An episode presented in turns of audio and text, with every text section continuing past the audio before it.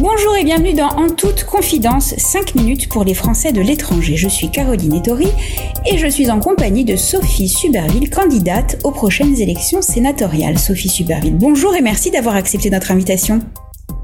Merci beaucoup Caroline, c'est vraiment un plaisir d'être avec vous euh, ce matin pour moi, cet après-midi je pense pour vous. Merci à vous. Directrice du Mental Research Institute, conseillère consulaire à San Francisco depuis 2014, vous conduisez la liste démocrate et progressiste soutenue par le Modem, néanmoins sans l'investiture Renaissance. Vous voyez ça plutôt comme une force ou comme un frein? Pour moi, c'est une force. Je peux atteindre beaucoup plus de personnes. Je suis soutenue aujourd'hui par une majorité des électeurs de la majorité. Et je pense que vraiment, il faut les écouter pour mieux avancer pour la suite. Euh, Astrid Panossian disait hier qu'il faut parler à tous, ces, à tous les Français. Je pense qu'aujourd'hui, sans cette étiquette, je peux justement aller leur parler, aller les chercher et les écouter.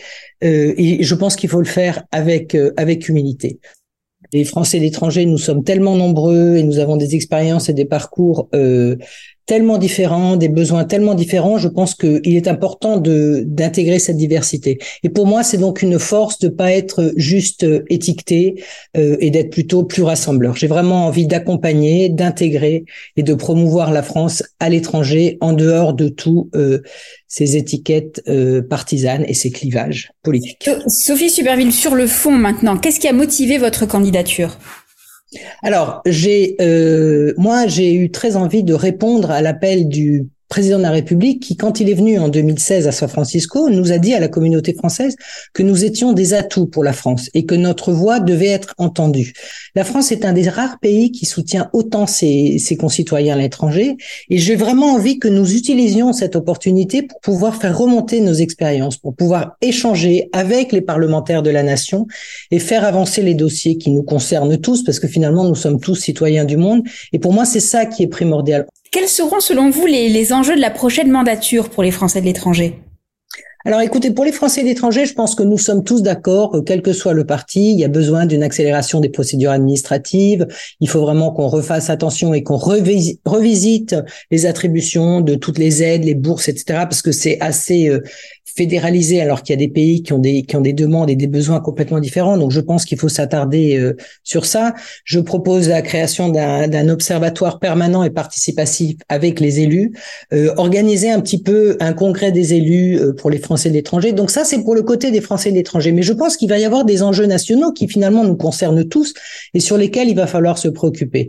Alors il y a notamment le dossier euh, immigration et je pense que là, nous avons vraiment une vraie carte à jouer parce que nous avons l'expérience de nos pays d'accueil. Nous voyons comment ça fonctionne dans nos pays d'accueil et c'est là où on peut vraiment aider à réfléchir sur ces dossiers pour la France. D'où l'importance et l'intérêt d'avoir vraiment des gens qui viennent de tous horizons, de tous pays différents pour pouvoir avancer sur ces dossiers-là. Euh, je pense qu'il va falloir également, mais là nous avons un ministre de l'industrie qui travaille beaucoup sur le domaine de la transition énergétique euh, pour pouvoir pour pouvoir arriver à une décarbonisation. Et euh, je pense aussi qu'il faut falloir s'atteler fortement rassembler pour continuer de lutter contre les extrêmes. Donc ça, j'en ai parlé un petit peu avant, mais pour cela, je veux vraiment insister sur le fait qu'il faut écouter, parler, échanger, entendre ce qui est dit euh, et se poser par rapport à ça. Et bien évidemment, je pense qu'il va falloir euh, répondre à la crise sociale pour que le travail paye, plus, qu'il soit plus valorisé. Euh, c'est sur ce point aussi, je pense, je peux vraiment apporter beaucoup avec mon expérience américaine et leur vision du monde du travail qui est quand même euh, à l'extrême parfois euh, de celui que qu'on on entend parfois en France, pour essayer de trouver un meilleur équilibre pour tous, pour revaloriser, pour redonner du de la valeur effectivement au travail et pouvoir mieux mieux appréhender le futur. Pour conclure en toute confidence, Sophie Superville, comment envisagez-vous votre rôle de promotrice de la France à l'étranger?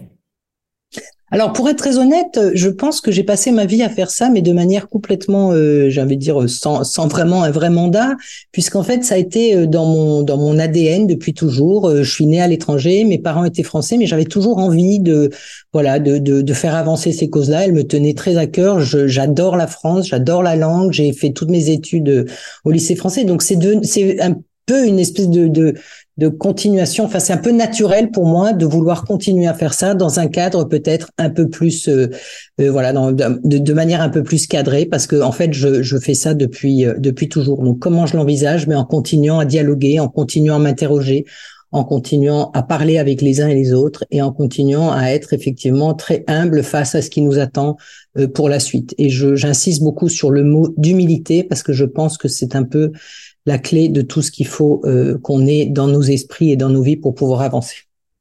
Sophie Superville, merci d'avoir répondu à nos questions. En toute confidence, 5 minutes pour les Français de l'étranger, c'est fini pour aujourd'hui. On se retrouve très bientôt, toujours sur lesfrançais.presse.